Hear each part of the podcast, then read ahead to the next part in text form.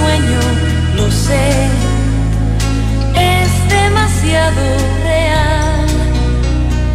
Puedo sentir en mi alma la prueba más firme de amor de verdad. Electricidad. Muy buenos días, son las 9.08 de la mañana, 3 de marzo. Me encuentro aquí acompañado del Niño Maravilla. Fernando Extra- Zavala, que- extraordinaria esta canción, ¿no? Buena. Me, re- me- me retrotrajo a mis fiestas de. Ni siquiera Pero, de 15. pero tú alcanzaste de- a agarrar de esto, porque yo de pensaba 13. decirte capaz que tú no te acuerdes.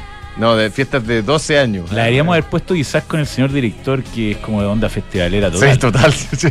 Vino, vino de hecho una vez la Lucerito, me acuerdo, y tuvo, dicen, tuvo un romance con eh, Camiruaga. Ah, yo pensé que me Bueno, ¿quién no tuvo un romance con Camiroaga? Yo creo que el doctor es como el nuevo Camiroaga. El nuevo camino, por eso te digo. Por eso te digo.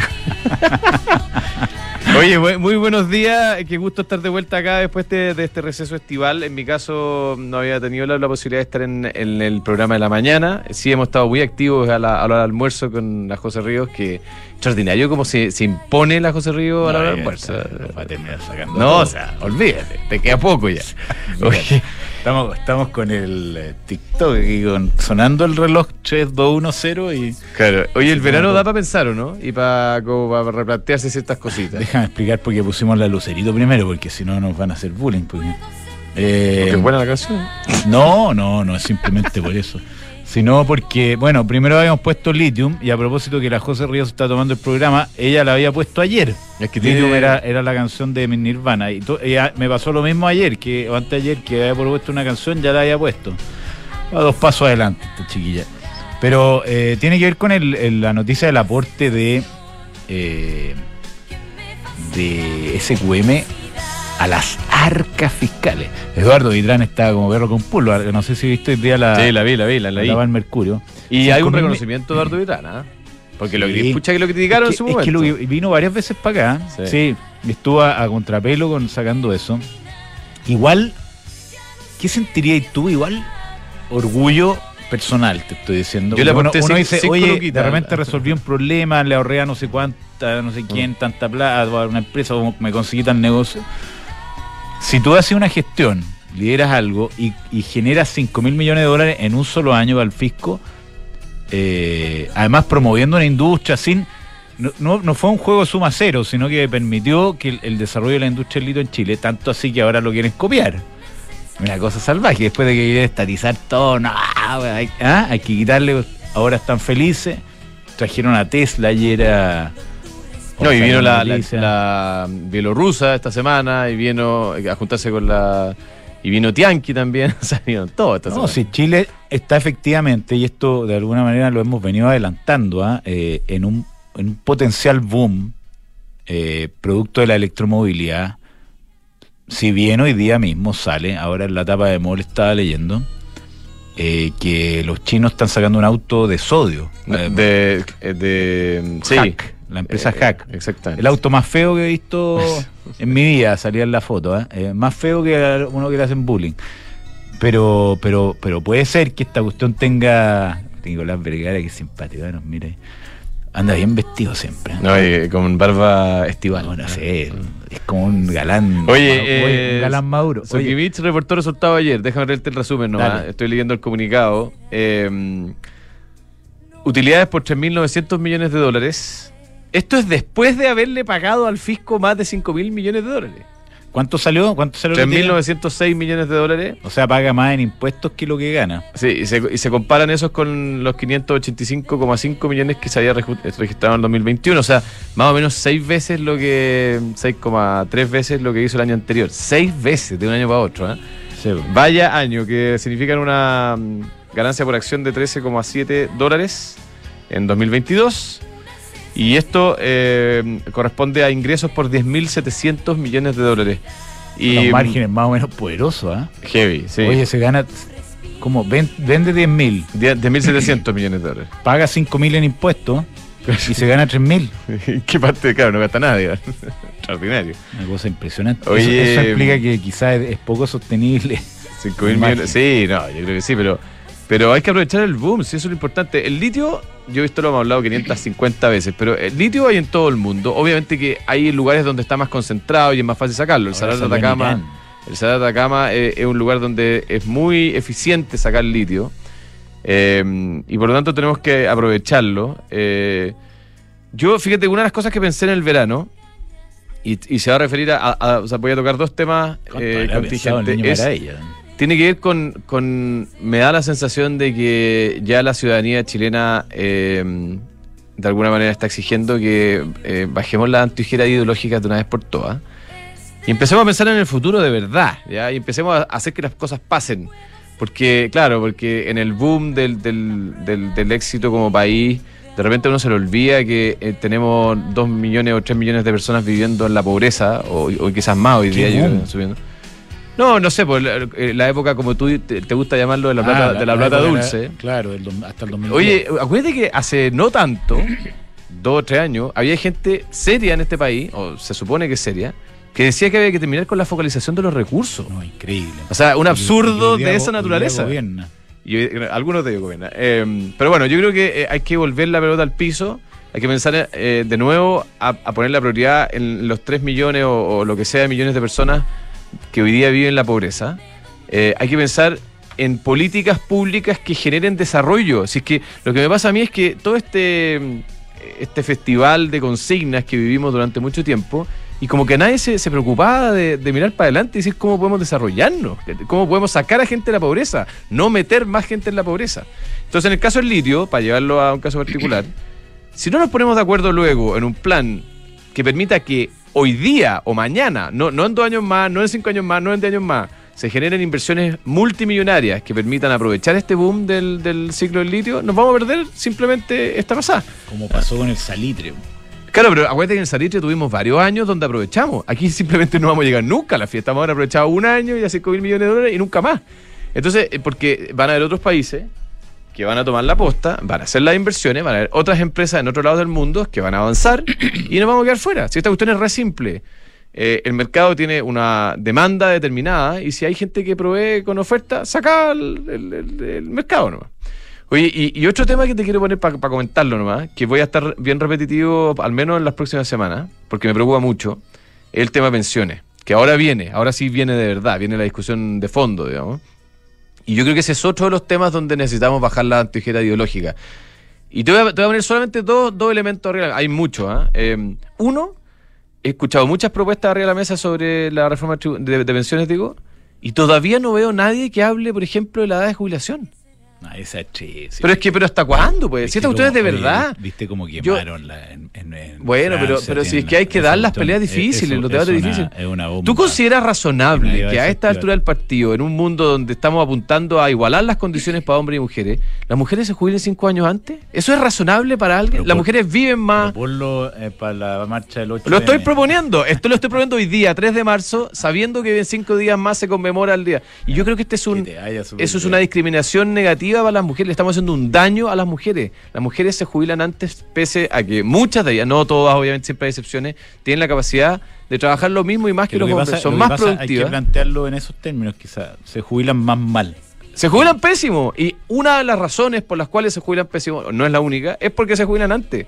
No hay ninguna explicación. Hoy día, si el mundo, hoy día estamos tratando de igualar las condiciones, ¿por qué tenemos esa discriminación negativa en, en- contra de las mujeres?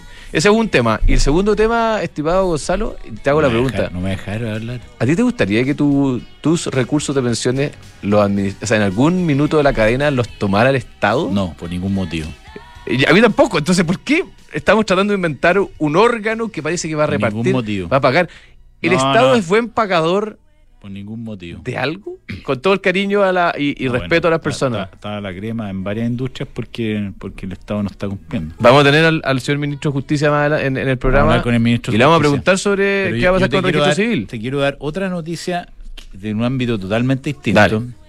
Que me- me- no Pero leí te el te unos temitas. ¿eh? Bueno, que son temas que vamos a estar discutiendo e- in extenso. Eh, otro, otra cosa que salió que me, me- me encantó, la idea, que va, va a ser un, un va a cambiar el mundo. ¿ah?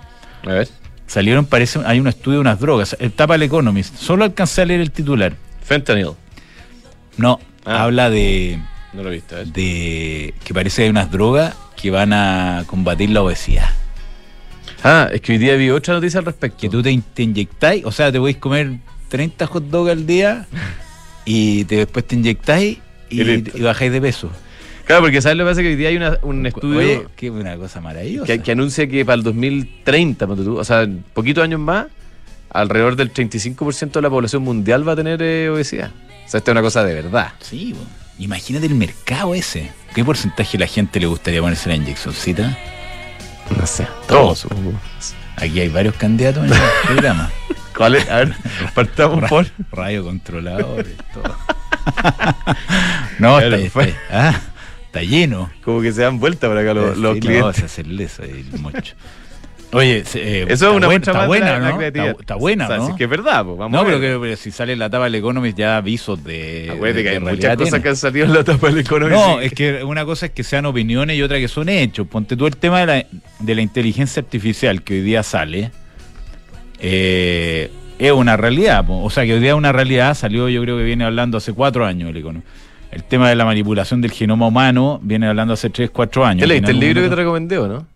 Ni siquiera me acuerdo el De título. la. De la que de, es de- de la científica de The Code Breaker se llama.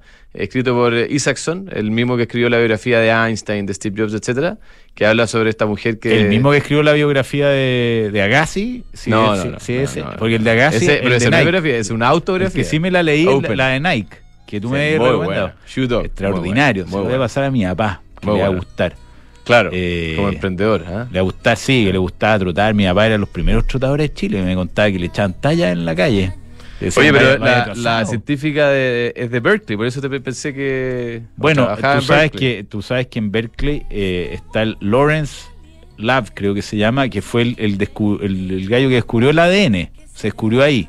Bueno, arriba. lee, lee del libro. Lee Ah, del libro. Bueno, pero estoy bien, ¿o libro. no? El libro es consistente. Code Breaker, sí, es Ya. consistente. Ese Vamos, es uno de los pasos de la ministro- cadena. Ministro de Justicia y tenemos.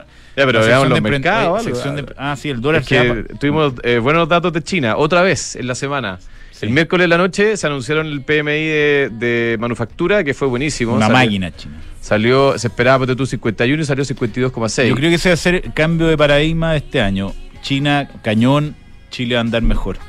Y ayer se publica, ayer en la noche, el eh, Caixin Services PMI, el PMI, el, el PMI de servicio en este caso. Se esperaba 54,7, salió 55, marginalmente mejor, pero el, el dato anterior había sido 52,9. Para los que siguen este, para los que no siguen este dato, sobre 50 es expansivo, o sea, está creciendo esto. Y se esperaba 54,7, salió 55, mucho mejor de lo esperado. Bueno, el dólar, respondiendo a eso, 808. Mira, a pesar de que mm, están, están discutiendo los bancos centrales del mundo si subir los PICs eh, proyectados de las tasas de interés, que debería fortalecer al dólar, el, el peso chileno se fortalece hoy día frente al billete verde. Me carga la gente que dice esas cosas. Ahora aquí ya no es ni tan verde, billete como verde negro. con metal como blanco rojo. con negro. Ya, y, y en los mercados del mundo están bien, ¿ah? están eh, bastante alcistas, con, con excepciones muy Oye, mínimas. Lo último, Itaú hace una OPA para comprarse el 35, 36% que todavía que flota, digamos, en, en bolsa. Itaú Unibanco eh, sobre la filial Acá chilena. en Chile. Sí.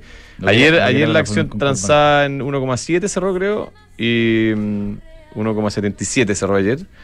Y la oferta, entiendo, es a 2. Tenis, las cripto, hoy día parece que había un problema con las cripto. Hay, hay un banco americano que está, parece que se metió mucho en cripto y se está, se lo está hallando el señor. Más. Silver algo, un, un banco que se transa en bolsa. Sí, el Bitcoin cayendo a 4,6, Ethereum ¿A cuánto 4,9. está el. Bitcoin?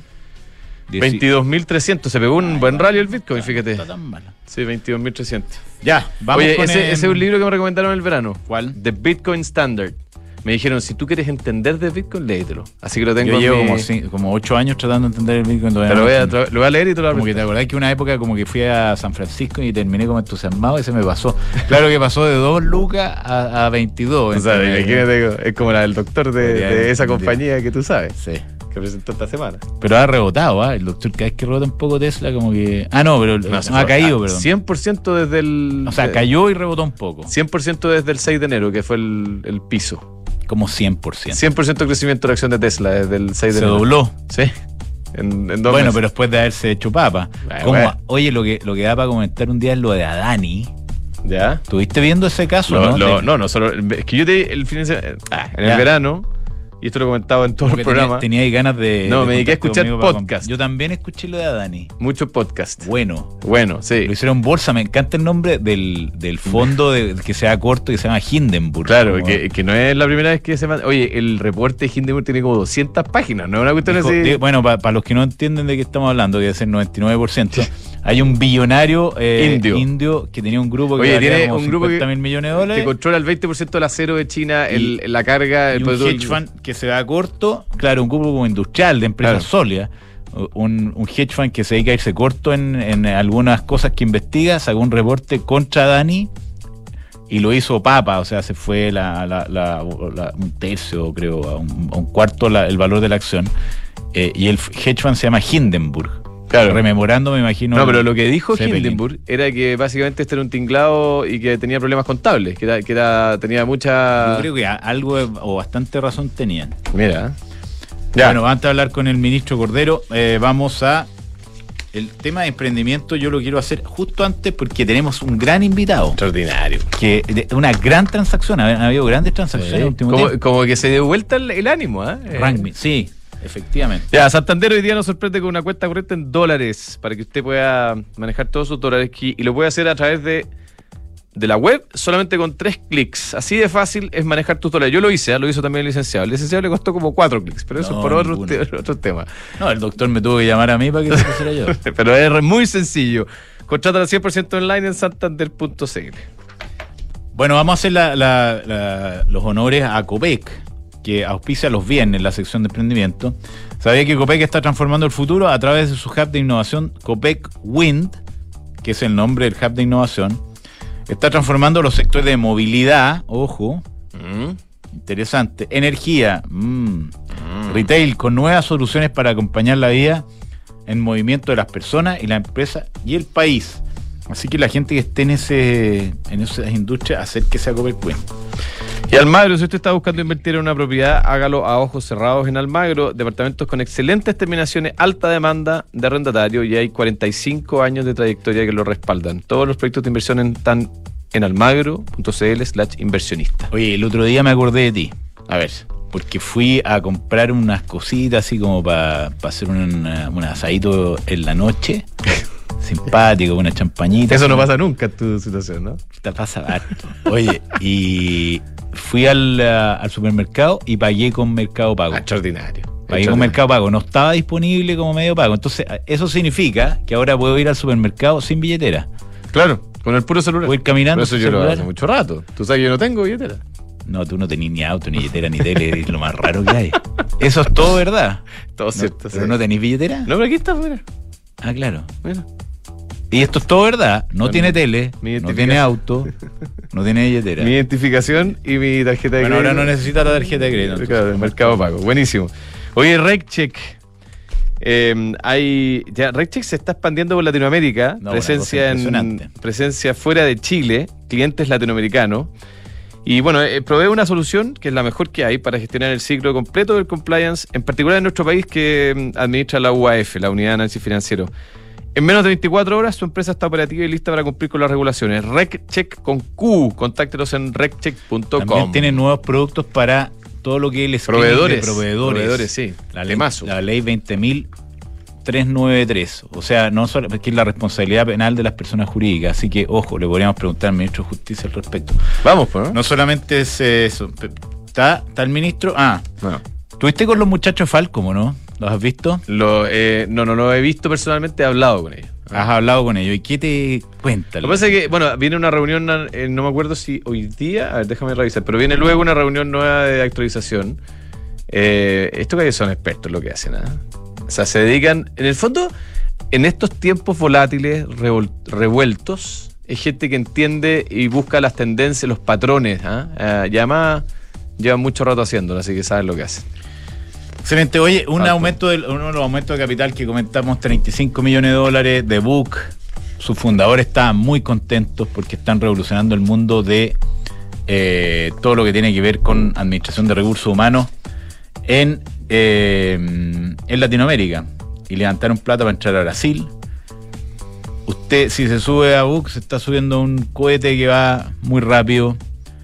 Yo he contado varias veces, pero hay, hay tantas cosas que tiene Book que hacen la vida más fácil para todo el ciclo, desde que usted quiere contratar a alguien hasta que desarrolla su carrera, incluso el finiquito. Ya. Book.cl. Está el ministro. Book, sí. Ah, Está el ministro Luis Cordero.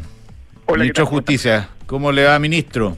Bien, ¿y ustedes cómo están? Bien, pues lo hemos tenido en otras ocasiones en, su con- en condiciones de no ministro. Ahora tenemos que tratarlo usted. se- señor ministro. No, cosa. Bueno, oye, mí por me- darle ánimo, A porque mí, a mí me encanta, me encanta como tratarlo usted a los ministros. Sí, pues lógico. ¿Ah? Está bien eso. Oiga, ministro, eh, ¿cómo ha estado ya pasado lo, lo- su, su entrada en, eh, al, al- La luna de miel, al- al gobierno? Fue, fue una luna de miel corta, intensa, pero me parece que ya estamos en otros temas, ¿o no? Sí, ahora no he tenido luna de miel, para ser franco, No. pero no llegué. No, pero llegó, a, llegó Llegó- a- directo a la- la- al quinto round, o sea, estábamos ahí. ¿ah? lo escuché, lo como- escuché en una entrevista acá en Radio Duna con Matías del Río cuando estaba recién partiendo, así que Así agradeció que, que valía Duna como un, un interlocutor importante. Oiga, estamos hablando de reforma de notarías, ¿no?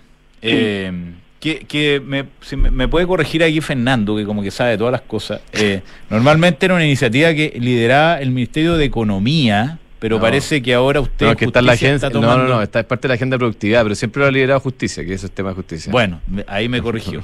Cuéntenos un poco qué, qué están pensando hacer con las notarías. Lo que pasa es que tenemos, en recuerda que esto es una discusión que, que relativamente ya tiene bastantes años, ¿no? Eh, durante la administración de la presidenta Bachelet, en Bachelet 1, eh, y además coincidió con el proceso de ingreso de Chile a la OCDE, eh, se, como inició la, primera, el primer impulso de reforma al sistema notarial. Recuerde que las notarías tienen notarios y conservadores, pero las notarías en particular como tienen tres grandes como ejes en el fondo o, o lugares. ¿no? Uno, son muy relevantes para el sistema registral. Lo segundo, actúan como ministros de fe. Y lo tercero, es que a través de ellas se generan una gran cantidad de trámites, ¿no? Uno podría denominar la cuestión de ventanilla.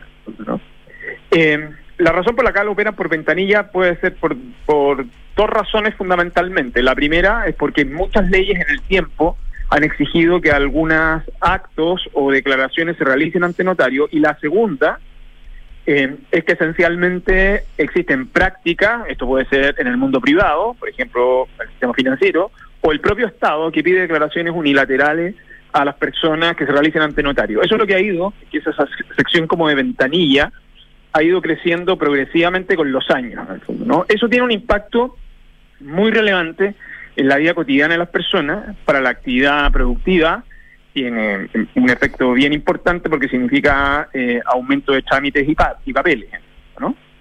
Entonces, desde aquellos años nosotros hemos venido discutiendo, esto además se ha superpuesto eh, con la discusión más estructural de la modificación al sistema de notario, porque en este sistema hay como tres grandes a su vez eh, aspectos como que con el tiempo nosotros hemos ido observando. El informe de la Fiscalía Nacional Económica del 2018 es muy disedor en ese sentido, pero más o menos estamos de acuerdo que hay tres como áreas, ¿no? La primera tiene que ver con nombramiento y acceso, es decir, hasta hace no muchos años eh, nosotros teníamos el cargo de notario conservador era vitalicio, ¿no? Eh, la ley se modificó y, hoy es hasta los 75 años, pero los que estaban nombrados en el sistema anterior mantienen su condición de vitalicio. Es un sistema que en el acceso tiene poca divulgación, es poco competitivo, eh, y eso tiene, por cierto, un impacto significativo. El segundo tiene que ver con el tipo de prestación, la calidad de servicio, en el fondo, ¿no? Las personas se enfrentan ante notarios conservadores muy de prestaciones muy asimétricas, ¿no? Algunos que han invertido en tecnología y lugares de infraestructura para atender al público, otros que no lo hacen, y por lo tanto eso genera una gran disparidad en la atención de los usuarios. Y el tercero está vinculado a la supervisión y control, que mantiene un sistema de supervisión y control porque notarios y conservadores muy débil, porque notarios y conservadores son auxiliares de la Administración de Justicia, de hecho están regulados en el Código Orgánico de Tribunales y por lo tanto en el ingreso y en el control de al- está involucrado también en un rol administrativo que no tiene mucho sentido el Poder Judicial, ¿no? De hecho el propio Poder Judicial considera que esas funciones administrativas debieran retirarse de ella. Entonces, es una función pública muy relevante que tiene mucho impacto en la vida cotidiana y sobre todo en la gestión de trámites y que tiene todas estas características. Entonces, ¿qué- ¿cuáles son los proyectos que están dando vuelta? Son esencialmente tres. Uno, eh, el, eh, el de desnotarización, que es un proyecto que había tenido iniciativas previas que- y, que, eh, y que esta administración está reactivando, que lo que trata es mirar la sección ventanilla de la, de la notaría. Es decir, O sea que hay menos trámites que se requiera ir al notario, digamos. ¿Por qué? Por una razón extremadamente simple, porque el sistema notarial está construido sobre un sistema donde la tecnología que tenemos hoy no está disponible y por lo tanto la lógica del sistema notarial tenía un sentido ahí desde el punto de vista de la fe pública. Hoy día, solo un ejemplo, como eh, el uso de la clave única producto de la pandemia, pero además la implementación de, de la ley de transformación digital en el Estado, lo que hace es que existe una gran cantidad de trámites que las personas pueden ejecutar con su clave única sin mediación de un tercero como los notarios, en el fondo, ¿no? De hecho, eso es, eso en desnotarización lleva, lleva a que se le impida al Estado a exigirle a las personas declaraciones ante notario que no se encuentren ¿Y explícitamente por qué, oiga, ministro, una pregunta, perdona por interrumpirlo, pero ¿por qué no, Sí. eh, eh, esto se me acaba de ocurrir, quizás una, es una tontera, pero eh, ¿por qué no el Estado abre una ventanilla digital eh, única, gratis, donde uno puede simplemente llegar y decir, oiga, redacta acá lo que usted quiere declarar, ponga su clave única y nosotros le mandamos un certificado donde dice eso mismo? Puede ser, recuerde que esto tiene que ver con el segundo aspecto que tiene que estar asociado a las condiciones. ¿Quiénes son ministros de fe?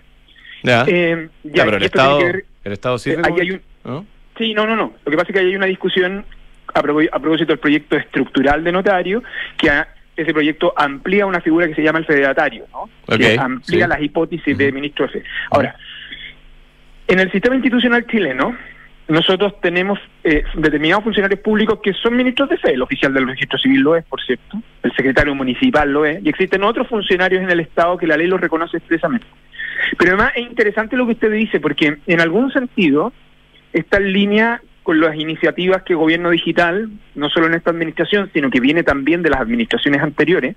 Esta es una ventaja cuando Mm. la política pública tiene cierta continuidad, es el que se denomina Registro Nacional de Trámites. Si Sí, sí, nos sí. escuchan, están ahí, Mm. ingresan al Registro Nacional de Trámites y ahí lo que se está tratando es de poblar todos los trámites que se pueden realizar ante el Estado y que podrían ejecutarse directamente de este modo. Hoy hay una cantidad Perfecto. importante identificada con Ya, declaración. entonces, espera, el, con primer proyecto es desnotarizar algunos trámites que no, no tiene mucho Así sentido es. que se hagan ante notario. ¿Ok? Así es. Hay dos proyectos más, decía usted. El, el- el segundo proyecto es un proyecto que además es una discusión muy antigua en el caso en el caso nuestro, eh, que tiene que ver con tratar de eh, separar y dividir, ¿no? Eh, los conservadores, particularmente el conservador de Santiago, ¿no? Que es un conservador muy grande, ¿no? Eh, que es un proyecto muy específico. Esta es una discusión, no sé, debe tener 60 años en el caso chileno, no sé, 60 años que queremos, hay iniciativas en tratar de dividir ese, ese conservador. Y el tercero, yo diría que es el más estructural, el que apunta a mirar y observar en la reforma al régimen de nombramiento, en establecer estándares de servicio eh, superiores o comunes en términos tecnológicos y en términos de atención de usuario y reformar el régimen de supervisión y control de modo a hacer el sistema mucho más dinámico y más competitivo que el que tenemos en la actualidad. Oiga, y, y, ministro, hay una percepción, yo, yo mencionaba la pasada- Déjame hacer una pregunta como general, porque claramente hoy día el, el sistema de notarial no conversa como con la, la realidad del mundo. eh. No, pero funciona, No, digámoslo. sí, sí funciona, pero, pero funciona en una lógica que claramente no es la de, hoy, de estos tiempos. O sea, eso es cierto. uno entra en una notaría y es como entrar a una oficina de los años 60. Los horarios son malos, hay poca tecnología. Son muy simpáticos los notarios. de- No, ¿tú conoces- has conocido a los notarios alguna vez? Sí, sí, conozco algunos notarios. No, no, sí, pero en- entrando en una notaría es difícil conocer a notarios. No, pero son, son lugares que como que no se prestan para atender tanto público. Entonces, hay un- está, está como, hay que replantear en términos generales, me parece, el, el- el sistema. Eh, no hay ningún proyecto que englobe todas esta- estas ideas y, y- y conversando con los notarios, que deben tener una resistencia natural y que me parece que eh, la ejercen de alguna manera, porque son, son cosas que siempre se habla de cambiar, pero no se puede. Eh, ¿Hay algún proyecto general que diga, mira, esto es lo que tenemos que hacer, o que los notarios tomen la iniciativa, implementen tecnología? ¿Cómo, cómo se ve el problema en, en lo global, más allá de, lo, de las En lo- en lo- particulares? En lo global, lo que pasa es que lo global está abordado en este último proyecto. Ok. O, de hecho, todo lo que usted ha relatado forma parte como un poco de los diagnósticos que existen, de hecho está en el propio informe de la Fiscalía Nacional Económica, y pero la discusión actual es importante porque además nos deja en un contexto donde la pregunta es si el sistema registral y de ministro de o sea, tiene que adecuarse a, a, las exigencias tecnológicas que tenemos hoy, que necesita adaptabilidad, por cierto certeza, pero también adaptabilidad, y no puede quedar eso estrictamente a la voluntad de cada, de cada notario, en el fondo, ¿no? Mm. O sea, que hay algunos que desean invertir en tecnología y otros que no, porque la experiencia de los ciudadanos frente a ello es muy disímil. O sea, hoy día cuando usted le dice a una persona que realice un trámite por su clave única y luego le dice que un trámite similar lo tiene que hacer ante notario en un lugar que probablemente va a tener mala atención, tiene que hacer cola afuera, en fin, hay una usted comprenderá que la experiencia de usuario es completamente beneficiosa de la clave única, ¿no? O a mecanismos similares. Porque entre otras cosas, eh, sobre todo para la gestión de trámites que están vinculadas a actividades económicas, no tiene mucho sentido someter esa gran cantidad de restricciones y de papeles que eh, no tienen justificación, ¿no? Eh, porque hay otros medios tecnológicos alternativos con ese fin. Pero hay una, hay un, yo diría que hay la diferencia de los debates que hemos tenido antes sobre este punto. Yo creo que esta reforma es bien inevitable porque esto voy a hacer como un, salto largo, ¿no? Pero, pero que, que, tiene un sentido. El nuevo proceso constituyente que está ahora comenzando a partir del lunes, una de las modificaciones importantes que probablemente va a tener, son de, como de las áreas donde hay amplio consenso, es lo que se denomina la reforma al gobierno judicial. Hoy día los jueces, la, Corte Suprema y la Corte de Apelaciones tienen roles jurisdiccionales, pero también administrativos. Y uno de los roles administrativos tiene que ver con esto, con nombramiento, con formación de ternas y todo este tipo de cosas. Lo, lo que debiera suceder es que el gobierno judicial nosotros lo debiéramos separar a un organismo distinto. Ahora, eso lo que quiero, lo que provoca es que todos los sistemas de nombramiento, no solo el de jueces, sino que también el de los auxiliares de la Administración de Justicia, es decir, notarios y conservadores, va a cambiar. Eh, entonces, es, el mecanismo de nombramiento es inevitable su reforma, y si es inevitable, también las condiciones en las cuales se va a desempeñar. Pero además hay otro dato que me parece que es interesante. Es cierto que la asociación de notarios ha tenido una, una resistencia natural a estas reformas, y ha sido pública esa resistencia. Pero es cierto también, y, yo creo que, que es conveniente reconocerlo, que producto de este último debate en estas últimas semanas, hay otro grupo de eh, notarios que se han manifestado partidarios de avanzar en reformas como esta. Mm. Yo creo que eso tiene que ver con los signos y, eh, y las señales, las ideas tienen su tiempo y las reformas también. Que yo creo que esta es una reforma bastante mm. inevitable. Ojalá sea el tiempo, ministro. Una última pregunta, perdone que lo cambio de tema, pero no puedo dejar de preguntarle sobre el tema la semana después del artículo aparecido en Canal 13. Eh, reacciones, estamos hablando del tema del registro civil, la verdad que a todos nos llenó de mucha rabia saber que eh, existía este eh, proceso ilegal, digamos, de compra de puestos en la fila.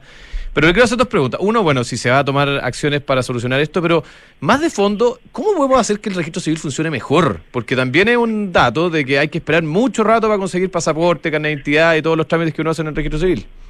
Sí, hay dos cosas. Eh, Ahí lo que ha hecho el, registro civil eh, es actuar con... Ha introducido los sumarios y en segundo lugar ha hecho las denuncias al Ministerio Público. Para eso además ha tenido un, mecanismo de pesquisa específico con ese, con ese fin. Hasta ahora los antecedentes que nosotros disponemos o que ha reportado el, el registro civil están muy acotados, lo cual no significa que pudieran existir compromisos Mm. de, mayores en el fondo, pero en principio hasta ahora está acotado. Lo segundo es que es bien lamentable porque el registro civil ha hecho un esfuerzo y en eso sus funcionarios también, de hecho los más indignados con esto ha sido la propia asociación de funcionarios del registro civil, porque producto de la pandemia y los retrasos que se han producido, el registro civil ha ejercido una gran cantidad de acciones para poder ir anticipando el, su modelo de gestión para poder eh, reducir los tiempos de espera que están vinculados a, al retraso natural que existe hasta ahora. Y de hecho esas medidas se siguen implementando en los próximos días. En el caso de la región metropolitana, por ejemplo, haber un operativo muy grande en, el GAM para, para, para poder acceder a, mil prestaciones en tres días. Eh, se están localizados, se van a abrir ocho establecimientos en la región metropolitana en los lugares de mayor demanda, precisamente con ese fin, etcétera.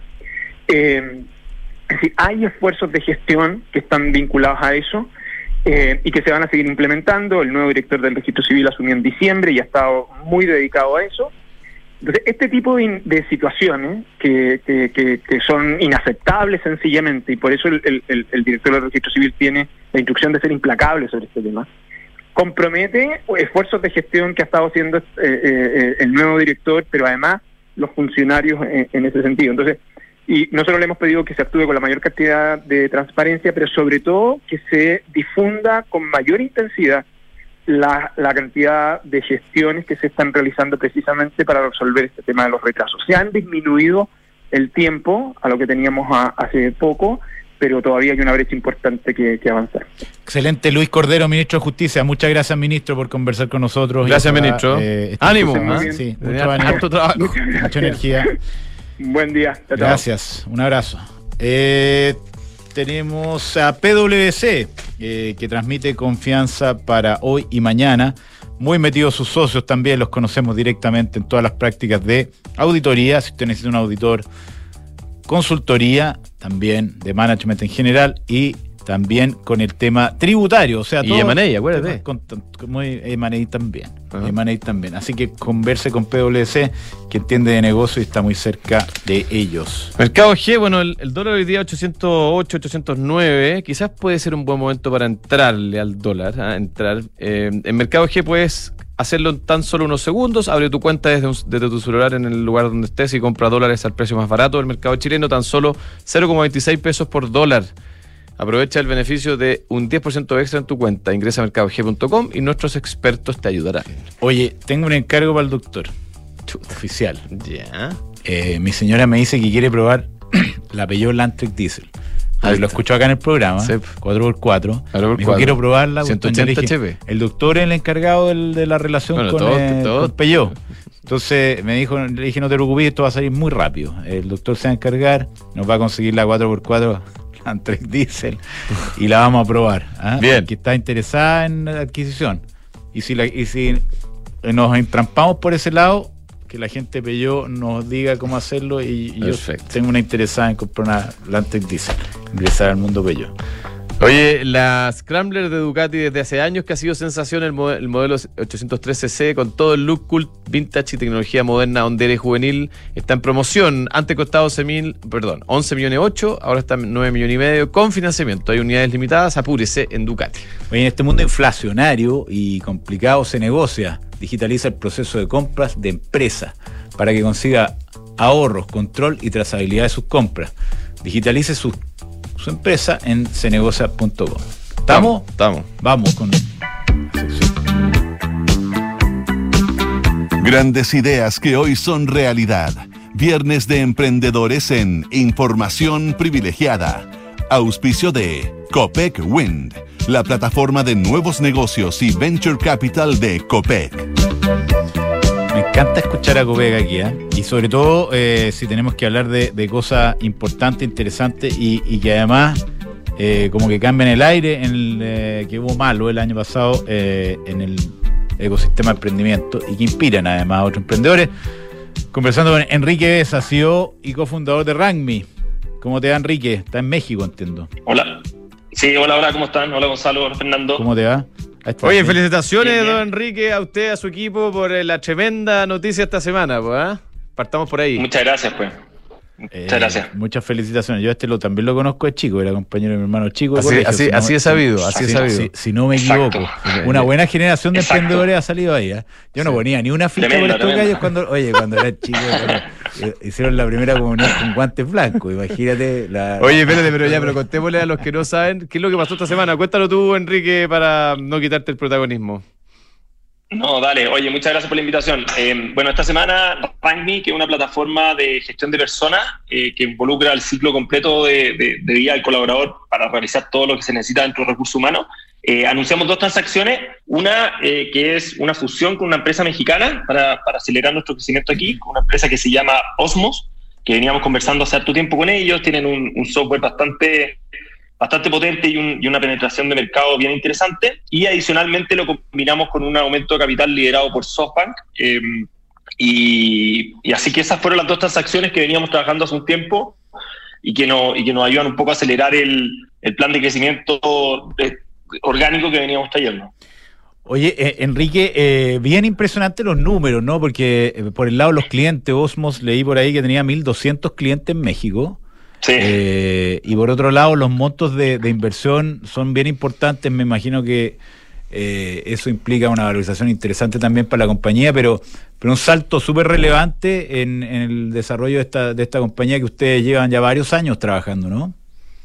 Sí, sí. Eh, llevamos más o menos siete años y, y- y efectivamente Osmos, eh, entretenido la historia de Osmos, pero, pero tienen un producto que es increíble y no tenían fuerza de venta. Y tenían ya 1.200 clientes y, entonces eh, como, eh, como en boca en boca fueron sumando clientes, entonces nosotros vimos esto y dijimos, oye, metámosle venta, metámosle...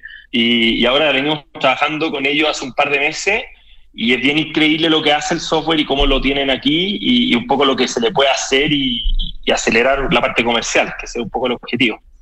Oye, ¿y ay, por qué no lo contáis para los que no nos conocen? ¿Cómo nace RankMe? ¿Qué es lo que han hecho hasta ahora? Yo, yo algo conozco la historia. El disclaimer, éramos compañeros de universidad con Enrique. Ah. ¿ah? Eh, así que Sí. yo los vi partir. ¿ah? Y creo que hay una, hay una historia notable empresarial. Entonces, cuéntanos un poco de dónde nacen, qué es lo que han hecho y cómo llegan hasta este punto.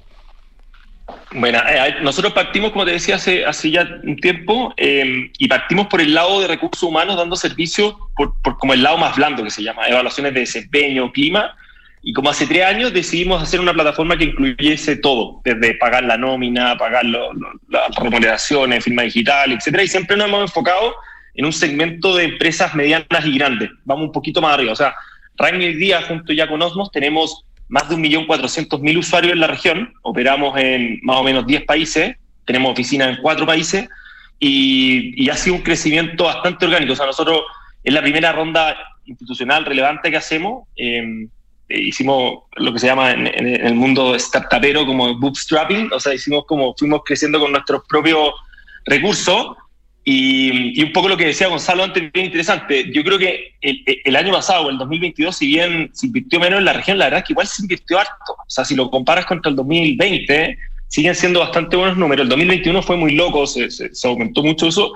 Eh, y hoy día los fondos están buscando este tipo de empresas que, que, que generan utilidad. O sea, nosotros queríamos Evita, qué sé yo, y hemos, hemos seguido ese crecimiento y lo queremos tratar, lo queremos seguir manteniendo. O sea, queremos, queremos ser bien eficientes en el uso de los recursos diría que eso sí los fondos les llama mucho la atención hoy día. O sea, el, el capital está y hay que.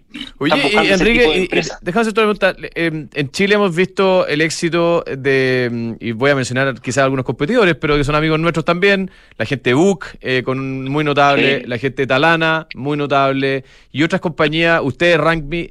¿Hay algo pasando en el espacio de los recursos humanos? ¿Tú crees que eso responde a una tendencia más bien global o, o coincidió que justo tenemos grandes emprendedores en, en ese sector? Yo creo que coincidió, la verdad, claro, lo que ha hecho Book y Talana son tremendos, o sea, nosotros tenemos muy buenas relaciones con todos y han hecho un tremendo trabajo, y incluso los mexicanos y los fondos llaman mucho la atención y, y me, han, me, han, hecho la misma pregunta, ¿por qué hay tres o cuatro empresas de recursos humanos tan grandes en Chile? Mira, la respuesta yo creo que Chile está más avanzado en capital humano, o sea, las empresas invierten más en lo que nosotros hacemos y le dan más importancia y es una tendencia. Más avanzado que Latinoamérica, en, pero no que el mundo desarrollado. Que Latinoamérica, sí, sí, que sí, no, no, estamos siempre hablando, comparándonos claro. peras con peras, o sea, uh -huh. con Latinoamérica. Y, y, en México y Perú y Colombia es una tendencia que está empezando ahora, o sea, nosotros lo vemos acá y en México, que es como estar en Chile hace siete años, que empiezan a preguntar y empiezan a manejar lenguaje que antes no manejaban, como desarrollo organizacional o gestión del talento. Aquí antes está el, el aquí le dicen el, la persona de la chava que paga los sueldos, así se llama, y era eso es recurso humano. Yeah. Eh, y, y, entonces eso, eso cambió y creo que en Chile, como venía un poquito más adelantado, se generaron estas empresas y, y obviamente Chile es un mercado, la verdad es que es bastante profundo, ¿no? es grande, pero, pero es, es, pequeño en comparación con un México. Entonces, nosotros todos comenzamos la empresa siempre pensando en salir. O sea, no, no, puedes crear una empresa grande y, y, con, de gran tamaño solo pensando en quedarte en China. Entonces, desde el día uno estás diciendo, ya, ¿cómo me voy a, a Colombia? ¿Cómo me voy a México? ¿Cómo me voy a Perú? Oye, Enrique, ¿y, y cómo, cómo va, va, a ser eh, el proceso de, de, complementación con el, con el equipo de Osmos? Porque tú estás en México allá. Eh, hay dos, dos culturas probablemente distintas, que hay muchas cosas complementarias, pero también ciertas cosas que resolver. ¿Cómo ha sido ese proceso de, o, o cómo hacer, cómo lo están mirando Para, para que Sí. Osmos y, y Rangmi funcionen juntos. Ah, yo creo que no va a ser fácil, de ninguna manera. Ninguna ¿Cuál es la marca todo esto? ¿Van a mantener. Rangmi o Osmos? o- Ragni. Ah, sí, se, ma- ok. se mantiene Ragni. Lo que, lo que hicimos es crear una empresa que se llama Ragni Company y ahí entra Ragni Chile, Colombia, México y toda la operación que nosotros teníamos y, y- y además sumamos el vehículo de, de Osmos. Eh, pero es buena pregunta. Yo creo que fácil no va a ser. O sea, hacer fusiones es bastante complejo. Nosotros ya venimos trabajando hace varios meses con ellos. O sea, yo conozco a buena parte del equipo, son 70 personas, debo conocer a 30 desde hace ya cinco meses. Y, y te diría que yo creo que lo primero es ceder, ambos. O sea, si bien yo, quedo siendo, yo sigo siendo el gerente, Rodrigo pasa a trabajar conmigo, eh, tenemos que tratar de rescatar, ellos hacen cosas muy buenas y tenemos que rescatar cosas de ellos y ellos tienen que rescatar cosas nuestras. Y también lo vamos a hacer gradual. O sea, hoy día, este año Osmos sigue operando eh, por su parte como una empresa independiente. Ya fusionamos algunas áreas que es marketing, marketing, venta y, y- y el back office eh, eh, financiero. Y el resto, desarrollo, etcétera, soporte, sigue funcionando por, al menos por un buen tiempo independiente y, empezar con buenas prácticas. Entonces, nos hemos asesorado bastante, hemos sumado personas que están dedicadas exclusivamente en ambas empresas a este proceso de integración, pero tiene un riesgo obviamente grande, pero también tiene un- un- un retorno que creemos que es mucho mayor. Oye, por último, ¿qué, qué clientes emblemáticos suman a, a la cartera con, con esta adquisición? Yo estaba leyendo una lista bien impresionante de empresas que, que en México son tremendas, a nivel latinoamericano también. El cliente emblemático, aquí te va a gustar uno. Entramos con Hooters, eso te puede gustar. Eh, Sí, eh, muy bueno. tenemos Ya no opera en Muy Chile, bueno, sí. sí. ¿Ah? No. Pero a ver, aquí se Políticamente suman, incorrecto, eh, ya quedó fuera de Sí, juego un poco. sí. Oye, sí, es como Sí, ese, Pero estamos en México, yo lo estoy diciendo desde México, así que. eh, a ver, eh, se suma Krispy Kreme, que es una, una cadena, eh, se suma Declatón, eh, sumamos, sumamos logos bien importantes. Palacio de Hierro, aquí- yo leí por ahí, que es muy potente en México. Palacio de Hierro era lo traía, lo traía Ragni, pero también ya le estamos haciendo venta a ellos Parece directamente. que en Rangmi otros también tiene o sea, clientes emblemáticos Sí, la tiene región. Falabella, Sí. tiene no sé los gra- Oye, Muy bueno. Muy notable. eh, una última pregunta en 10 segundos. Tú dijiste eh, el ecosistema se ve sano. Como que, eh, ¿cu- ¿Cuál es tu impresión de- del ecosistema latinoamericano y chileno, para- especialmente pensando en 2023? Yo creo que se ve bien, o sea, Chile en general siempre, todo lo- la mayoría de los emprendedores te- hemos creado negocios que tienen los pies en la tierra, creo. O sea, lo mismo nuestros competidores han hecho las cosas también razonables, igual que nosotros. Y, y creo que Chile tiene mucho para ofrecer todavía, eh, porque las empresas se crean con la concepción de ser ordenadas y, y de, no, de no volverse loco. Entonces creo que los fondos están mirando harto Chile y, y les gusta y, y ven que, que- que el talento dentro de Chile es muy bueno. O sea, el talento, por ejemplo, que tenemos en Rugby, todo mi equipo, el- las más de 240 personas que teníamos en Rugby, ahora somos 300, eh, son tremendo talento. O sea, y, y- y yo creo que eso lo reconocen y ya, ya lo saben y por eso buscan emprendimientos acá. Así que agradecer también a nuestro equipo porque se las mandaron. Oye, a los abogados también. Ayer estuve conversando con uno que dijo que te había asesorado la transacción, ¿es verdad o no? El Erraborde. Y hubieron, hubieron- sí, sí, hubieron muchos abogados, así que. Muchos abogados. Sí, sí, sí, no, ya no Oye, un abrazo Le, grande. damos, le damos el mérito Una- también a Juan Andrea. ahí. Abrazo grande a la distancia, Sí, Enrique. bien. Ánimo en lo que viene, porque como decía, eh, se viene harta pega. Se viene harta Eh, pega. Pero lo van a hacer bien, estoy seguro. Muchas gracias, muchas gracias. Un abrazo. Cuídense. Ya. Chao. Enrique Besa, entonces, Rank Me. cofundador de Rank Me, con I, I final, Sí.